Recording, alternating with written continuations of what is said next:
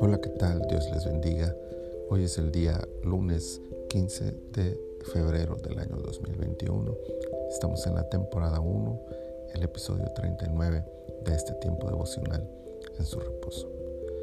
El pasaje para esta ocasión es Génesis 39, 23, aunque como siempre les recuerdo que si usted puede, sería excelente que leyera todo el capítulo.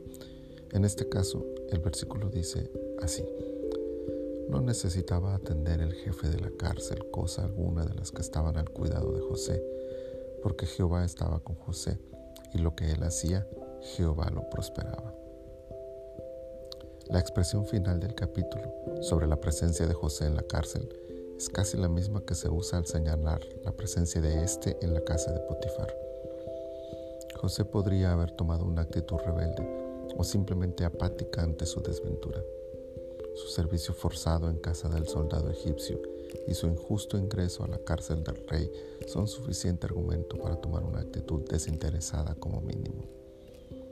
¿Cómo reaccionamos ante las adversidades? ¿Cuál es nuestra actitud ante situaciones inesperadas? ¿Qué acciones tomamos ante las circunstancias adversas? José reaccionó con sabiduría, con una actitud propositiva, lo que a su vez lo llevó a tomar acciones de compromiso con su realidad. Entonces se dedicó a hacer su trabajo, un trabajo obligado, un trabajo que no tendría que estar haciendo, pero que era su presente, y por lo tanto lo hizo con excelencia. ¿De dónde sacó José semejante fuerza ante su triste condición?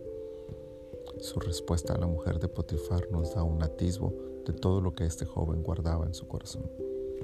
A pesar de la distancia y a pesar de su circunstancia, las enseñanzas de Jacob sobre el Dios de sus padres habían quedado guardadas en su corazón, de tal forma que su razón para actuar como lo hacía era honrar a ese Dios, su Dios, donde quiera que estuviera y en cualquier condición que se encontrara.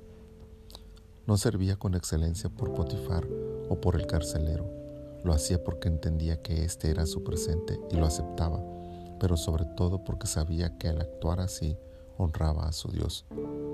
Y esto, su aceptación de la voluntad de Dios y su excelencia en el trabajo a pesar de su contexto, es lo que trajo a él la bendición de Jehová. Y como siempre pasa, donde hay un Hijo de Dios bendecido por la presencia del Señor, todo lo que lo rodea es bendecido igualmente. Que nuestra condición actual no nos limite, que nuestro corazón esté sujeto a la voluntad divina, que hagamos lo que nos toca hacer con excelencia y que lo hagamos solo porque sabemos que así lo honramos a Él. Sin duda la prosperidad del cielo caerá sobre nosotros y sobre los que nos rodean. Bendito Señor, te damos gracias por este inicio de semana y te damos gracias por la condición actual en la que nos encontramos, sea cualquiera que sea. En ella, Señor, queremos honrarte y bendecirte.